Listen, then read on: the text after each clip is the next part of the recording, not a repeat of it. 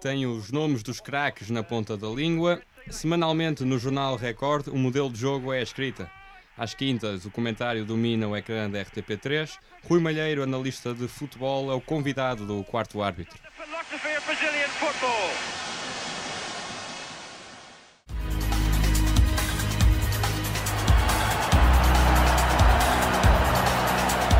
Quarto árbitro.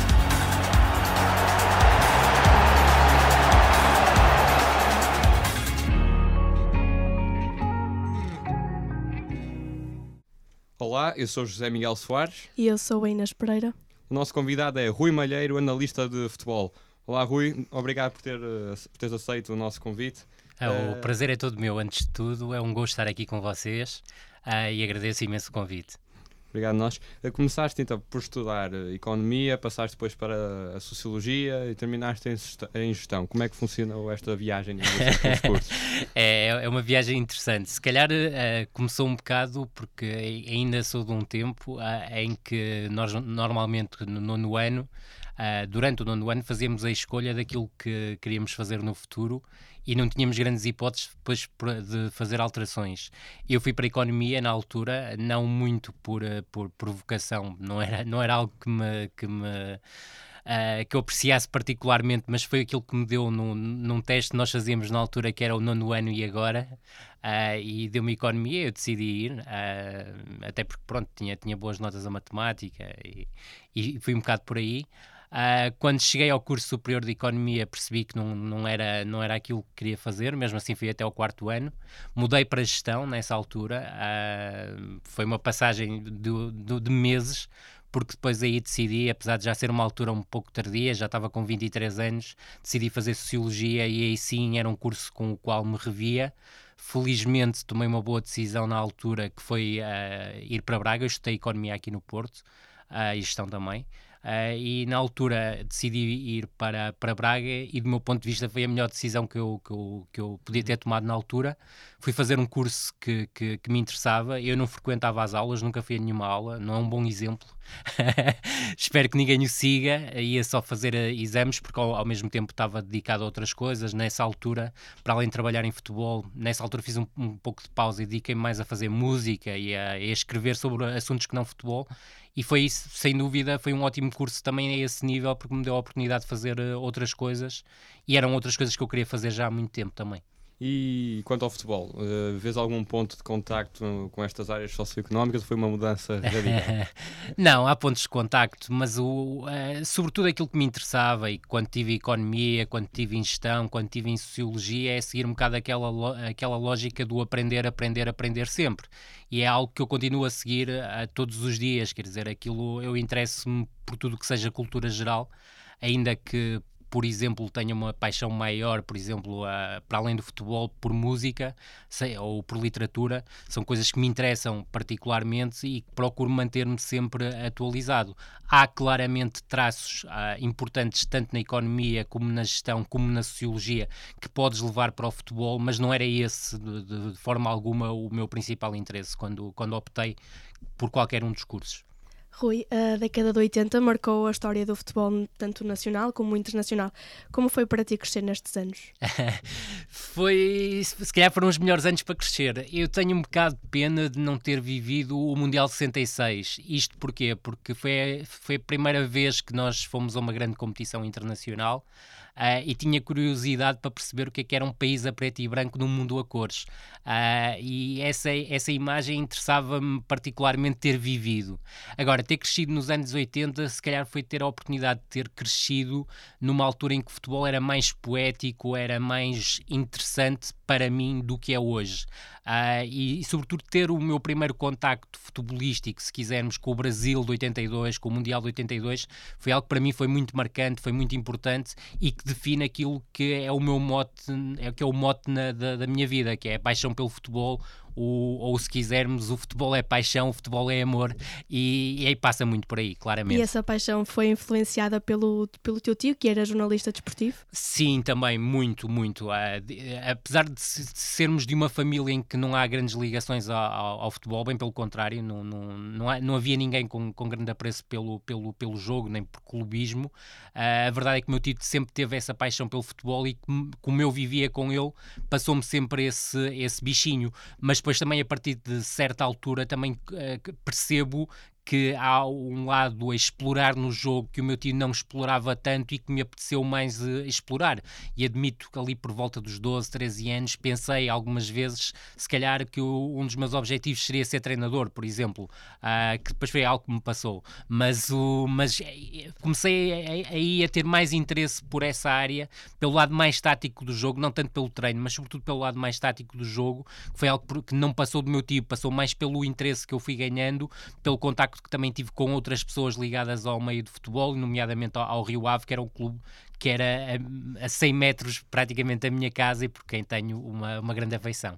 E era precisamente por aí que íamos seguir. Uh, chegas ao Rio Ave, primeiro trabalho numa equipa de futebol profissional.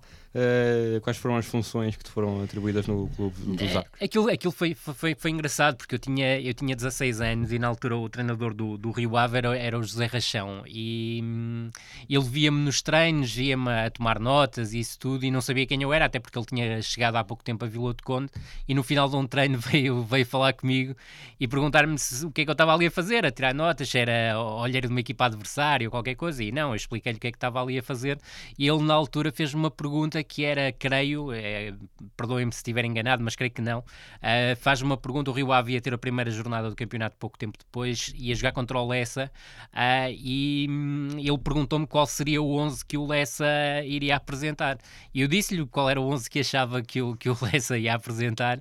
Ele achou piada a resposta, gostou e perguntou-me se eu não, se eu não gostava de, de trabalhar com a equipa, na análise de equipas adversárias e foi, foi por aí que eu comecei, depois também a fazer também scouting, mas numa primeira fase no Rio Ave foi sobretudo isso, análise de equipas adversárias e scouting. Depois mais tarde, já com o clube na primeira divisão, fiz outras coisas, também manti, mantendo a, a análise dos clubes adversários e o scouting, mas também fiz depois também algumas coisas ligadas mais à comunicação social e àquilo que, que nós eh, entendíamos como oferecer mais informação e informação de qualidade aos jornalistas que se deslocavam, uh, sobretudo numa altura que era uma competição de primeira divisão já.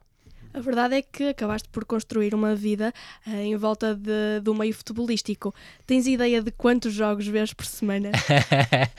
quando, quando trabalhava exclusivamente uh, na análise de jogadores, no, no caso de scouting individual, uh, via muitas vezes 35, 40, 45 jogos por, por semana, até mais. É difícil mesmo descodificar o, o número de jogos que via, porque via mesmo jogos muito em sequência. Hoje em dia, como não faço um trabalho tão vincado na área de scouting individual ou mesmo de scouting coletivo e trabalho sobretudo para órgãos de comunicação social, vejo menos jogos, ainda que os tenha que ver e analisar profundamente. Vejo sempre os jogos do Campeonato Português, primeira e segunda liga e muitas vezes depois aí já faço uma seleção em relação aos jogos de futebol internacional que me interessam ver e que quero ver aí até mais numa perspectiva de telespectador, uh, não abdicando da analista porque muitas vezes não consigo dissociar as duas. Já não te tiram tanto o sono então? Não, não tiram tanto sono, tenho dormido mais e, e bem preciso, uh, mas houve ali uma altura em que dormia duas, três, quatro horas por dia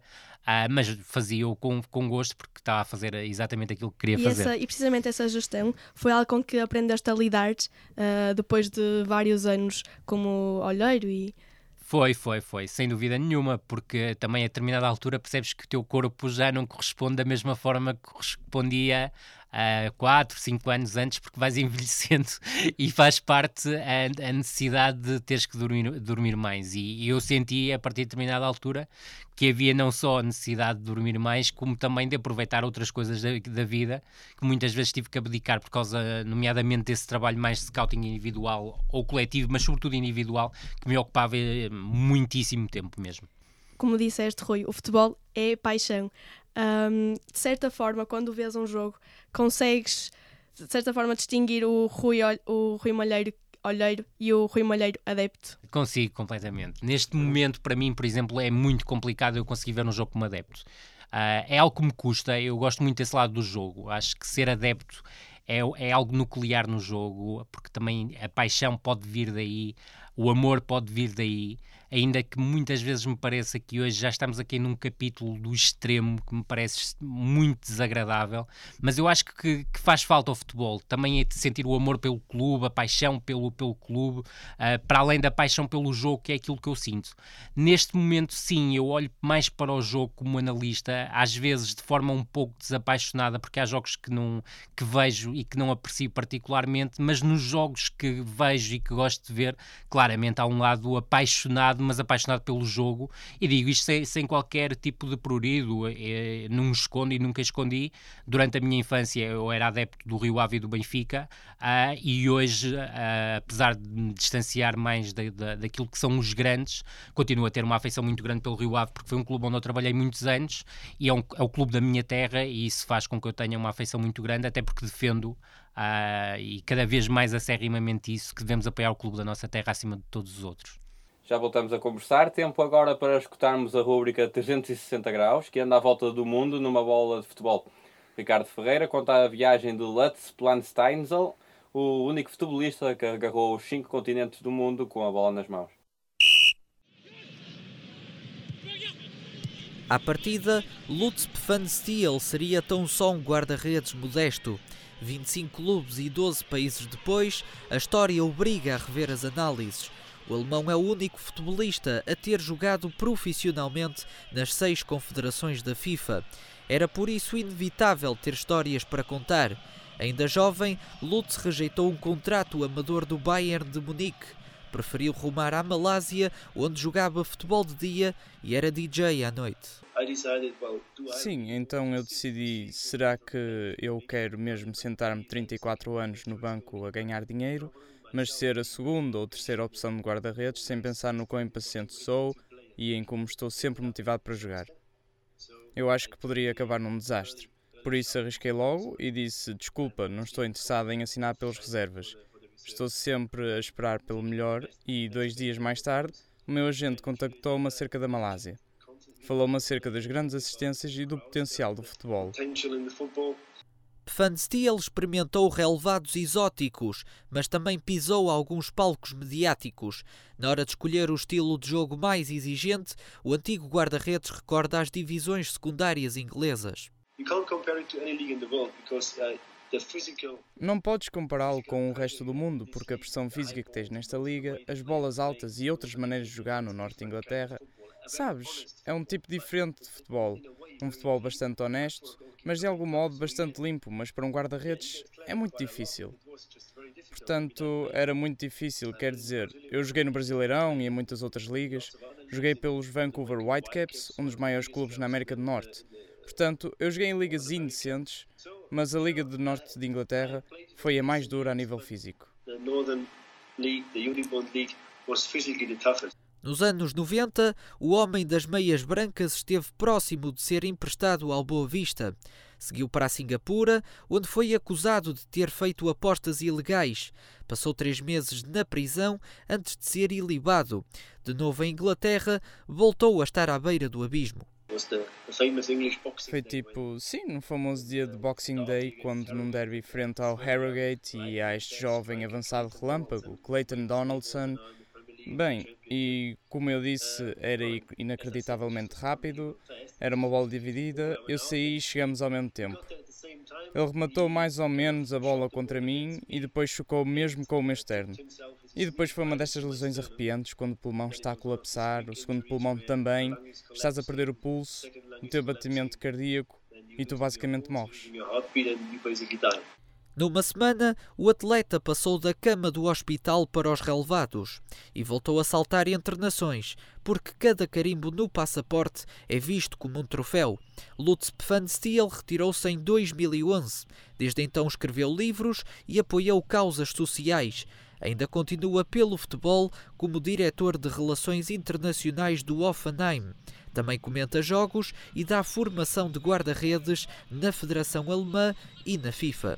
Sindvika Adoinedin, eis um cidadão convertido em mapa do futebol mundial.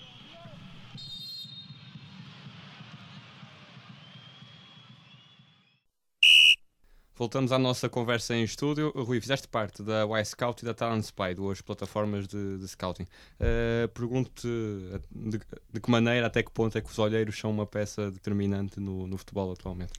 Uh, deviam ser mais determinantes do que, do que aquilo que são. Eu creio que o trabalho de olheiro ainda não é muito valorizado uh, e, sobretudo cá em Portugal, creio que ainda não se valoriza tanto como se devia valorizar e, sobretudo, tu olhas para clubes ingleses, olhas para clubes italianos, olhas para clubes espanhóis e vês que há uma importância muito grande aos gabinetes, para os gabinetes de scouting, uh, para a forma como também se trabalha nesses gabinetes de scouting, para os diversos cargos que há dentro desses gabinetes e que em Portugal ainda é tudo muito feito à, à base de algum carolismo, muitas vezes com trabalhos gratuitos, e eu sou contra o trabalho gratuito e filo durante vários anos em diferentes formas, mas creio que todo o trabalho tem o seu valor e deve ser valorizado. E creio que é sobretudo isso. Acho que falta mais respeito por aquilo que é ser olheiro e perceber mais, cada vez mais a importância que tem não só a análise individual como a análise coletiva do jogo. Acho que isso é muito importante e muitas vezes é subvalorizada quando devia ser, não diria sobrevalorizada, mas sobretudo ser levada mais em linha de conta. E comparando as equipas portuguesas, por exemplo, as equipas inglesas, como falaste, uh, estamos a falar de uma disparidade de orçamentos incrível. Sem dúvida nenhuma, que faria, também contribui para não isso. faria ainda mais sentido cá em Portugal apostar nessa área no sentido de descobrir jogadores bons e acessíveis? Uh, acho que há os dois lados. O facto de haver mais dinheiro permite ter gabinetes de scouting muito mais elaborados, com muito mais gente, com muito mais recursos, sem dúvida nenhuma. Mas por outro lado, se tu tivesses uh, um departamento de scouting, isto para um clube a nível médio ou baixo em, em Portugal, muito provavelmente baixarias o risco uh, de teres aquisições erradas, por exemplo. E dispendiosas. E dispendiosas, muitas vezes isso acontece. E creio que um bom departamento de scouting, bem montado, bem elaborado, com, sobretudo, regras ou ideias uh, pré-estabelecidas, que podem depois vir a ser discutidas, mas, sobretudo, haver um método, uma metodologia em volta do, do, do departamento, acho que facilitaria muito e baixaria, e isso, do meu ponto de vista, de forma clara o erro no momento da tomada de decisões a nível das aquisições, por exemplo. Também é muito daquilo que, que com que trabalhas no, no Talent Spy vocês que trabalham lá têm essa organização, têm uh, enquanto, trabalhamos, enquanto, enquanto trabalhamos no Talent Spy, já não tenho nenhuma ligação ao, ao, ao Talent Spy, mas enquanto trabalhamos no, no, no Talent Spy e sobretudo uh, vou focar-me naquilo que era a minha equipa, que continua a existir fora do, do Talent Spy, aquilo que nós fazemos é exatamente isso, é temos uma metodologia que utilizamos todos, a que passa por uh, assistir normalmente seis ou oito jogos de cada jogador antes de traçar o perfil Uh, uma avaliação de perfil, que é assim que nós chamamos, que é aquilo que nós definimos uh, como o perfil do jogador, se quisermos, nos diferentes momentos, perspectivando também aquilo que o jogador vale neste momento e aquilo que poderá valer. E isto parte tudo de uma ideia de juntarmos, muitas vezes até, uh, diferentes ambientes, perceber como é que o jogador uh, joga frente a um adversário de um grau de dificuldade mais elevado, de um grau de dificuldade médio, de um grau de dificuldade mais baixo, em diferentes contextos, casa, fora, uh, para tecermos então a tal avaliação de perfil, que é isso que nós. Uh, Estás a falar traçamos. e eu estou-me a lembrar do Monte e do Sevilha. Alguém que, que, fez isso muito bem Sim. Enquanto, enquanto foi diretor desportivo. Uh, mas passamos agora para, para os Muito obrigado também. para o Mundial. Uh, no playoff do Mundial 2014, foste olheiro pela Grécia, uh, de Fernando Santos.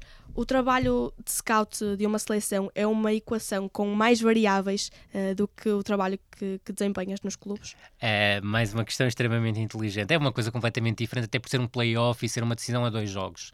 Uh, foi um trabalho muito extenso.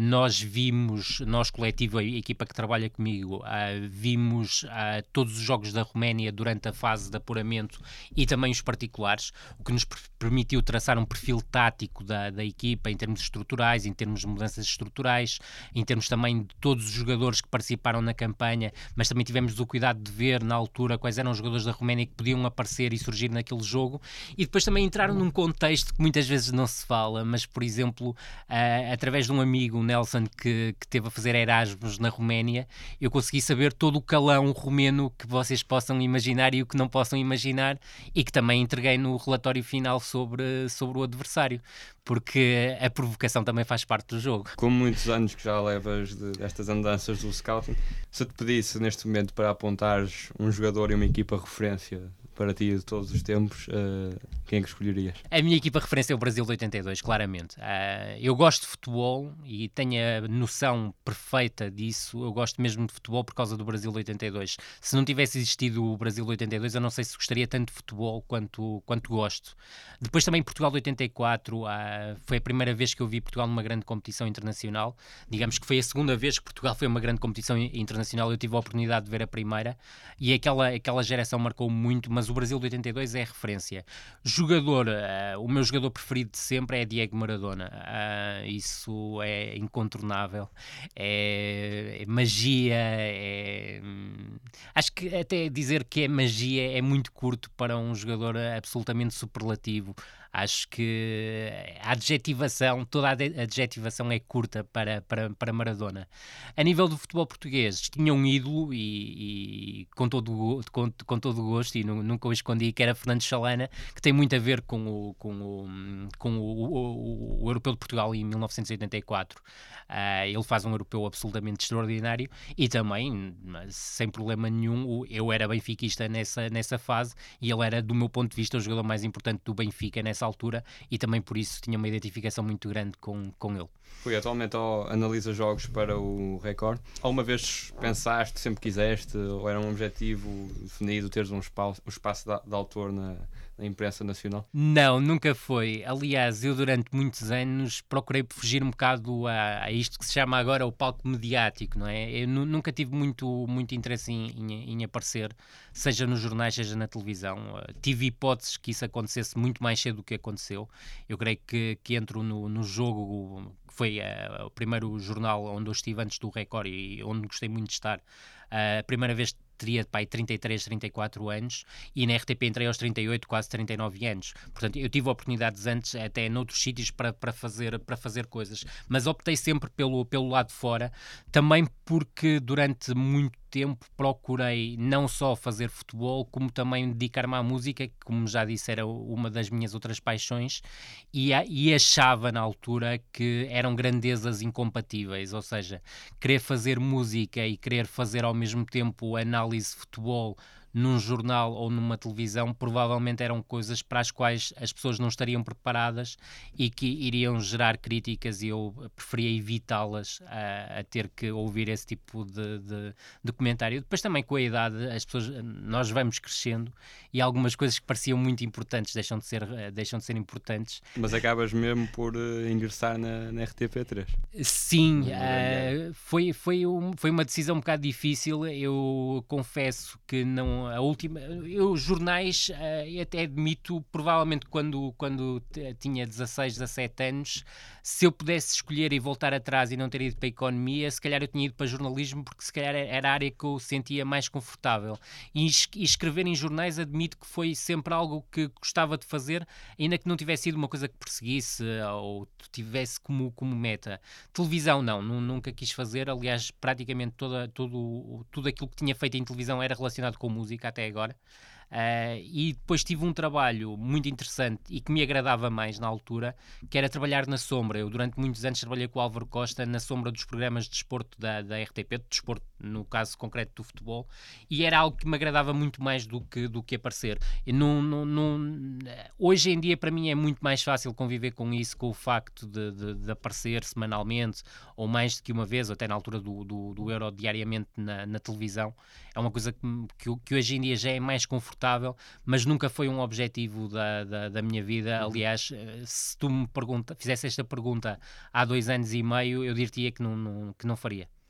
Mas o Grande Área é transmitido pela RTP3, mas a SICA, TVI também, também transmitem uh, programas do género. Na tua opinião, achas que há programas a mais? Eu não creio que na maior parte cana desses canais, desses três canais, haja programas sobre futebol. E eu creio que esse é um grande problema dos dias de hoje, não só a nível de comunicação, mas sobretudo na forma como este tipo de programa é uh, recebido pelos adeptos e na efervescência que causa nos adeptos e nas redes sociais, com cada vez mais discursos incendiários, muito cada vez mais uma clubita aguda que ultrapassa os limites do, do razoável. E creio que se houvesse mais programas como a Grande Área, e aqui estou a defender a minha causa e a minha casa, creio que o futebol ficaria, o futebol com F maiúsculo, ficaria muito mais dignificado uh, e creio que seria uma boa política. Ainda que eu deva dizer uma coisa, eu acho que há espaço para os programas dos adeptos e nesta semana tive a oportunidade de escrever sobre isso. Eu creio que muitas vezes nós esquecemos de uma coisa e que é algo que é, que é muito importante. Os adeptos são a mola real do futebol e é muito bom não esquecer isso. Agora, há adeptos e adeptos, e também se vê isso ah, de forma diferente, por exemplo, ao comparar um programa do, como o trio de ataque, um programa, do meu ponto de vista, extremamente urbano, e cá está, estou mais uma vez a defender a minha casa e a minha causa, mas não é por isso, é um programa claramente mais urbano do que outros onde têm surgido para o palco mediático figuras absolutamente sinistras.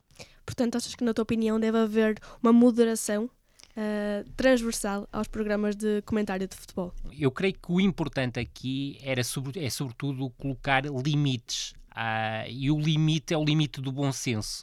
E esse limite do bom senso, por muito bom sentido do humor que eu tenha, e digo, uh, modéstia à parte, é uma das minhas virtudes, uh, eu acho piada algumas coisas que acontecem nesses programas, mas há outras que eu não acho mesmo piada nenhuma. E, sobretudo, uh, tudo aquilo que é levado ao extremo, tudo aquilo que transparece, ou aliás, não transparece paixão pelo futebol, transparece outras coisas que nada têm a ver com futebol, diria que politiquices clubísticas, a mim não me interessam nada. É desprezo total. Agora volto a frisar uma coisa. Futebol não existe sem adeptos, ainda bem que existem adeptos, ainda bem que há adeptos que uh, acham que eu sou benfiquista, há outros adeptos que acham que eu sou portista, há outros adeptos que acham que, é, que eu sou sportinguista. Isso faz parte e eu tenho que estar preparado para isso e tenho ou respondo ou não respondo. Passa por mim uh, esse critério. Eu habitualmente respondo, mas não vou falar de, de clubites. Eu, como analista de futebol, não tenho clube. Uh, até que ponto é que, é que esses, também esses programas mais descuidados a nível, se podemos dizer gosto, assim... Gosto da definição. Uh, até que ponto é que esses programas também moldam a opinião pública e a maneira de agir do, dos adeptos? Moldam claramente a opinião pública, ainda que eu, eu creio que creio que se deva fazer uma distinção. Agressão a, a, a, entre adeptos ou agressão a árbitros é notícia, é informação. Eu não sou jornalista, vocês são, uh, e creio que isso, isso é, é, é, um aspecto e é algo que é muito importante e nunca poderá deixar de ser noticiado. Claro agora, discursos incendiários uh, e discursos, se quisermos, que agora a palavra está, está, a expressão está muito em voga, discursos de cartilha são absolutamente repugnáveis, absolutamente abomináveis, e isso sim importa uh, extinguir do, do futebol. E tem sido ao longo destes últimos dois, três, quatro anos em que este clima se tornou cada vez mais irrespirável, grandes, um dos grandes responsáveis por isso, outros também seria, seria algum dirigismo desportivo que, que é feito francamente medíocre. Obrigado, Rui. Já voltamos à conversa. Vamos agora à rubrica Olheiro, que destaca equipas e jogadores do momento. Nesta edição, Filipe Balreira analisa Victor Lindelof, um dos destaques do último derby de Lisboa. Agora é Lindelof a bater, golo! Que golaço de Lindelof! Pontapé livre direto, Rui Patrício! Herói improvável no derby da segunda circular, Victor Lindelof fez um longo percurso até chegar à equipa principal dos encarnados. Estreou-se em 2010 na equipa principal do Vasteras e ajudou a equipa a subir ao segundo escalão do futebol sueco. Em dezembro de 2011, rumou para Portugal e assinou pelo Benfica. O central ajudou os encarnados a conquistar o Campeonato Nacional de Sub-19 e subiu definitivamente à equipa B na época 2013-2014, desde jovem que tinha a missão em chegar a um histórico da Europa. Jag Sempre tive esse sonho, sempre acreditei que podia chegar a um clube grande como o Benfica e, claro, trabalhei muito para isso. Para mim é um sonho jogar num clube assim tão grande. Sempre acreditei e a verdade é que trabalhei muito para isso. No verão de 2015, Lindelof foi escolhido para substituir o lesionado Emil Krath na convocatória para o Europeu de Sub-21. O na altura desconhecido defesa foi escolha habitual no lado direito da defesa sueca e fez parte da equipe ideal do torneio. A Suécia viria aliás a vencer o torneio nas grandes penalidades contra Portugal na final e Lindelof marcou um dos penaltis que garantiu o título. O Vitória é um treinador fantástico, é também uma grande pessoa, é acessível e é muito fácil falar com ele. Eu gosto muito dele. Sempre tive muita paciência e muita fé no meu trabalho e senti que o Benfica também acreditou em mim. Desde então, que a vida do jovem central mudou. Com os problemas de lesões na defesa efequista, Lindelof assumiu-se como um dos melhores centrais campeões nacionais. E já é o indiscutível no 11 da seleção principal sueca, onde chegou a ser escolha inicial nos três jogos do Euro 2016. Chega até a ser elogiado pela estrela sueca Zlatan Ibrahimovic. Acho que o Victor está a fazer grandes coisas, está a jogar muito bem no Benfica. Já tem uma grande responsabilidade na seleção nacional e está a crescer muito. Se ele está pronto para o Manchester United, acho que ele está pronto para um clube grande, mas é ele que tem que escolher o que quer e o que é melhor para ele.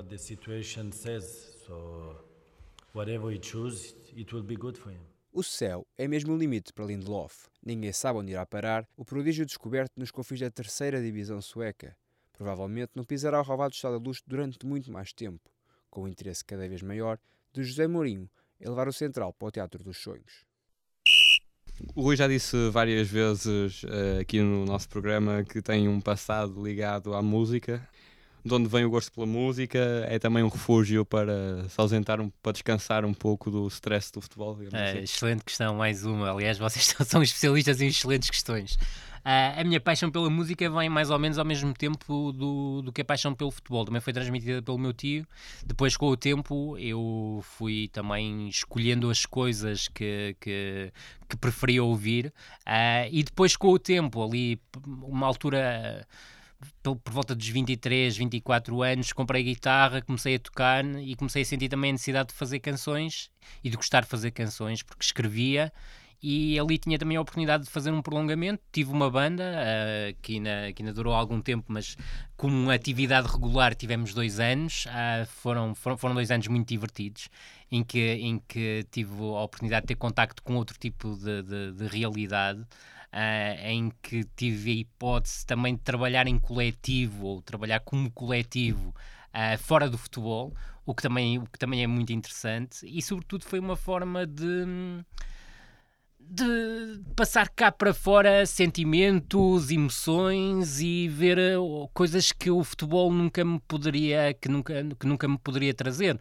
Enquanto também adepto, és mais fã de, de um futebol heavy metal a kick and rush inglês da antiguidade ou mais uma sinfonia clássica à Barcelona do Guardiola? Uh, sou muito mais duro de ouvido na música, onde gosto muito mais, por exemplo, de, de, de lo-fi, de slowcore, de pós-rock, pós-punk, uh, do que no futebol. No futebol acho que eu não, não, ligo muito ao resultado, mas percebo quem, quem, quem liga muito ao resultado e quem acha que o resultado é o ponto de chegada e até às vezes o ponto de partida eu a mim interessa mais a qualidade de jogo, a qualidade daquilo que hoje em dia se chama o processo, ou seja, a qualidade do modelo de jogo. Uh, e apesar de ser, de ser adepto de um futebol mais burilado, de um futebol de posse, de um futebol que privilegia o futebol interior, não vejo, não tenho nada contra equipas que conseguem protagonizar bom futebol, praticando um futebol mais pensado defensivamente, se quisermos com uma organização defensiva ou um processo de transição defensiva muito mais trabalhado e que depois sejam mais corrosivas no contragolpe. Não, não acho que haja um caminho único para a felicidade. E a felicidade aqui não é a vitória, a felicidade é jogar bem. E é de futebol internacional que se faz a minha próxima questão. Num artigo ao Expresso escreveste que retiraste de Cruyff uh, a valorização da inteligência e a capacidade uh, de tomar decisões do jogador. Uh, lições que não rimam, mas que, na tua opinião, são verdade? Claramente sim. Aliás, para mim são dois pontos fulcrais. Eu bebi muito de Cruyff, Cruyff é a minha, é a minha principal referência uh, como, como treinador e como figura do, do futebol, não tanto como jogador, porque infelizmente não sou contemporâneo. Eu vivi o Cruyff treinador e, e a experiência até não, não, foi muito longa, ele acabou a carreira a meio da década de 90, mas tive a oportunidade de acompanhar toda a carreira como treinador. Como jogador, vivi a posteriori e gosto muito do Cruyff jogador. Uh, aquilo que eu aprendi muita coisa dele e vi muita coisa dali.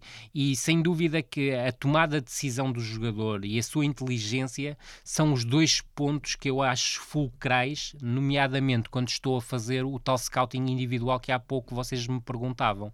Eu creio que um jogador que tenha capacidade, maior capacidade na tomada de decisão, maior inteligência e leitura de jogo ou visão de jogo, como preferirem, é um jogador que me interessa mais, é um jogador que eu valorizo mais do que um jogador, por exemplo, que seja extremamente poderoso do ponto de vista físico, que é algo que a mim não tem tanto interesse como se quiseres, olheiro ou alguém que indica jogadores a treinadores. Mas há aqui uma coisa muito importante. Eu, quando faço, quando indico jogadores a alguém ou quando trabalhei em clubes, eu sigo aquilo que os treinadores ou que os diretores desportivos ah, me colocam como perfil de jogador.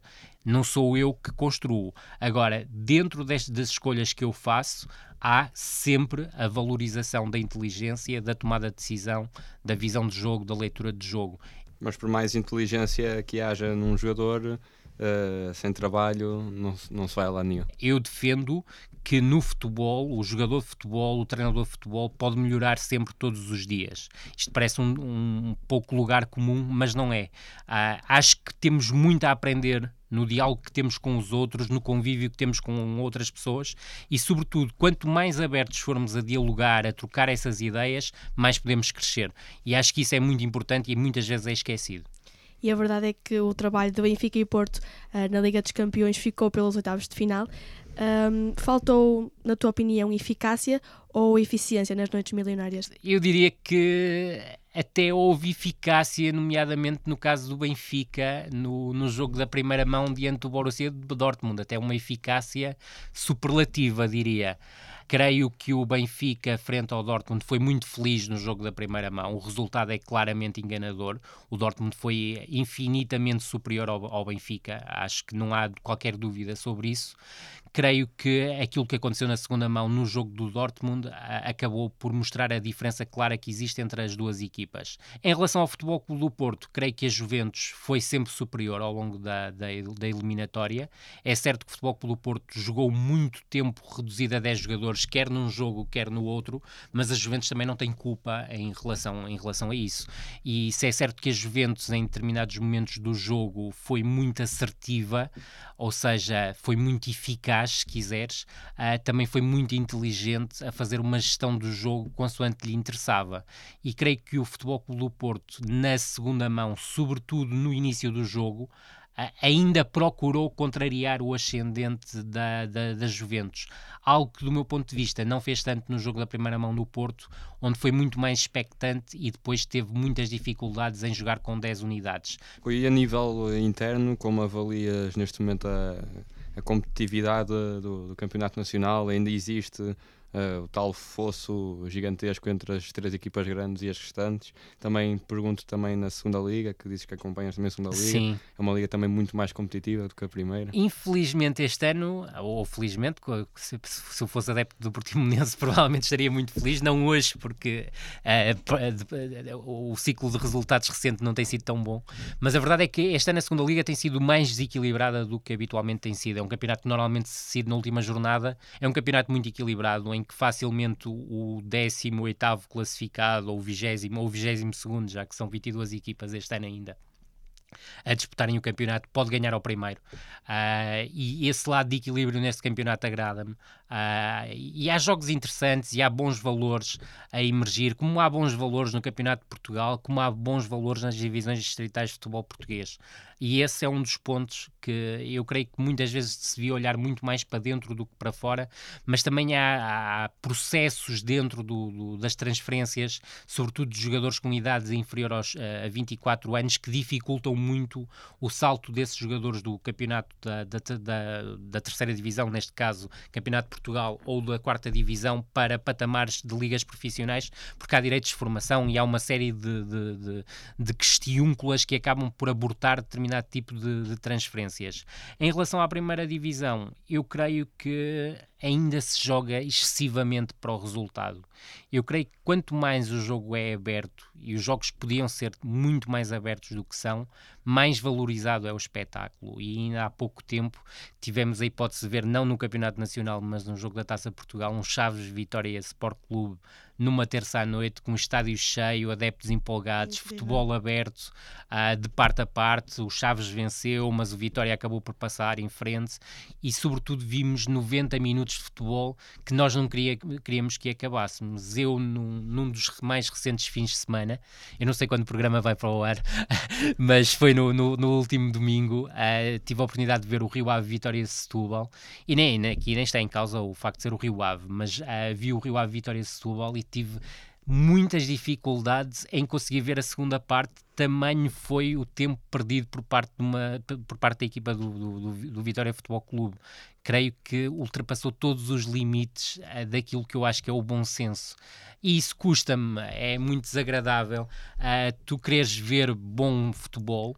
O Rio Ave, nesta altura, protagoniza, do meu ponto de vista, uh, talvez tenha até a ideia de jogo mais arrojada do campeonato português, que tem os seus custos também, uh, porque se expõe muito mais do que, do que seria normal uma equipa da dimensão do Rio Ave se expor, mas é muito triste ver uma equipa a querer jogar, a querer partir para cima do adversário e ver cada pontapé de baliza, cada falta, cada lançamento lateral demora um, dois minutos a ser marcado.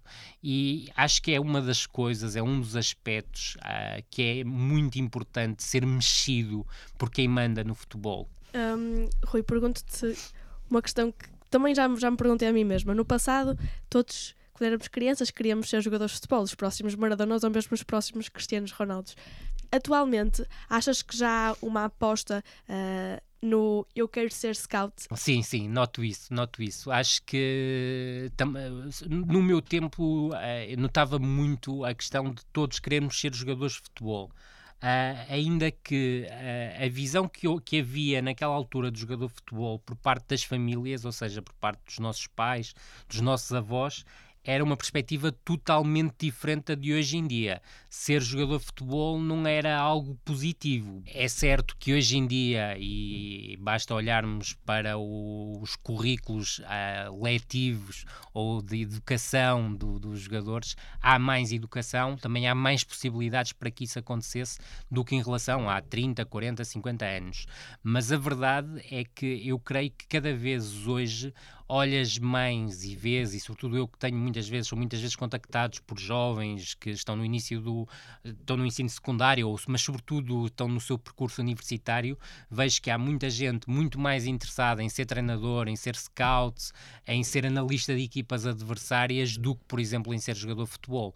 E isso também é uma boa noção, muito provavelmente muitas pessoas perceberem que têm limitações que lhes impedem de vir a ser jogadores de futebol profissional, que foi algo que me passou passou também logo pela cabeça quando tinha 12 ou 13 anos, porque também, sou muito sincero, nunca quis ser jogador de futebol. Rui, para terminar, já sabemos. E não era totalmente desprovido de talento, mas era um talento muito a passo, era muito mais à base de visão de jogo e qualidade de passe. Rui, para terminar, já sabemos que não querias ser jogador de futebol, uh, és analista, és olheiro, o que é que falta? Uh, sinceramente, não, não, me falta, não me falta nada. Não, não quero parecer sueco e sentir que aos 20 e tal anos uh, já tenho a minha vida realizada. Neste caso, tenho 40. Não tenho, quero continuar a trabalhar, quero, quero sobretudo escrever, quero ter mais tempo para, para, para poder escrever e, sobretudo, poder escrever fora daquilo que, que tenho publicado em termos de, de, de jornal Ou seja, apesar de gostar muito de fazer o vista à lupa ou fazer análises de, de, de equipas, uh, gosto também de escrever sobre outras coisas sobre o jogo, nomeadamente sobre o passado, e creio que nos próximos anos poderei virar-me também um pouco para aí. De resto, estou muito satisfeito com a vida que tenho, mas também preparadíssimo para daqui a dois ou três meses ou daqui a dois ou três anos ter uma ideia completamente diferente e querer fazer outra coisa completamente diferente. A vida é mesmo feita disso. Acho que todos vocês, sobretudo, são numa geração que já perceberam que não há o emprego para toda a vida é uh, e ainda bem que não há em algumas circunstâncias, porque isto motiva-nos uhum. sempre a fazer mais e a fazer melhor. E acho que isso é claramente um mote que nós devemos levar para as nossas vidas. Muito bem, Rui. Antes de fecharmos o programa, vem aí o mês à lupa. José Correia, quais são os destaques para o mês de maio? O mês de maio abre com uma sessão de esclarecimentos para conhecer o projeto U-Bike. Eh, vai ser na Faculdade de Engenharia da Universidade do Porto, pelas duas e meia do dia 3 de maio. José, em que consiste o projeto U-Bike? Engloba mais de 220 bicicletas elétricas e 45 convencionais e está ao dispor de toda a comunidade académica de forma gratuita. O dia 3 de maio serve exatamente para quê? Uh, basicamente, para dar a conhecer o projeto a todos os interessados, ou seja, eh, serve também para expor dúvidas e vai-se falar sobre, em específico sobre assuntos como ambiente, rotas, segurança, regras de utilização, entre outros temas. Já há datas definidas para a realização concreta deste projeto? Não, mas as candidaturas para esta ação gratuita já estão abertas ao público. Uh, o formulário está disponível online uh, e para os interessados basta aceder ao site quedup.up.pt. O próximo destaque vai para a segunda edição do Seminário Saúde no Desporto, que vai realizar-se no dia 6 de maio. É organizado pelo Hospital de Santa Maria e vai ter lugar mesmo na, na própria Faculdade de Desporto. Como é que se processa em termos de inscrições? Uh, as inscrições são limitadas à lotação da, da, da sala, uh, mas vão estar presentes, ou podem estar presentes, atletas, treinadores, preparadores físicos, médicos e, claro, os, os nossos estudantes de, de desporto eh, e de medicina. Já há alguma indicação de quem vão ser os oradores presentes? Alguns dos maiores especialistas em ortopedia e medicina desportiva, entre outros profissionais ligados ao treino e à preparação física uh, e à fisioterapia e à nutrição também. E em relação às temáticas abordadas no seminário? Conceito de Sport Team Approach, tópicos controversos, informação do estado de arte e novas evidências no diagnóstico e tratamento também vão, vão ser incluídas. O terceiro destaque vai para o Boa Vista Benfica, em jogo a contar para a última jornada do campeonato, que vai realizar-se no dia 20 de maio. José, estamos a falar de um jogo que se vai disputar no Norte, um jogo tipicamente difícil, eh, que vai opor o Boa Vista ao primeiro classificado do campeonato. Importa referir que esse jogo pode tornar o atual líder em campeão nacional, um jogo que terá a casa cheia, de certeza absoluta, mesmo que já esteja tudo decidido por essa, por essa altura. E falamos na última jornada do campeonato, já é possível fazermos um balanço uh, da época boavistense? Parece-me que sim. Inicialmente o Boa Vista começou com o treinador Erwin Sanchez, depois passou o Miguel Leal para o comando uh, e um, um dos objetivos assumidos por Miguel Leal era fazer 30 pontos para garantir a, a manutenção. Acontece que o Boa Vista conseguiu mais do que isso, até há bem pouco tempo tinha hipóteses para chegar à Europa, um objetivo que, aliás, nunca foi assumido pela direção. Por isso, atendendo às ambições da época e à atual situação que o Boa Vista atravessa, podemos fazer um balanço positivo à, à época dos achatarezados. Rui Malheiro, foi um prazer receber-te no quarto árbitro. Em nome de toda a equipa, desejamos-te as maiores felicidades.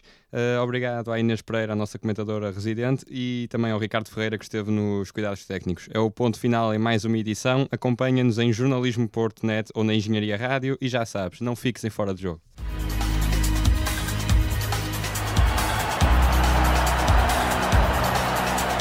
Quarto árbitro.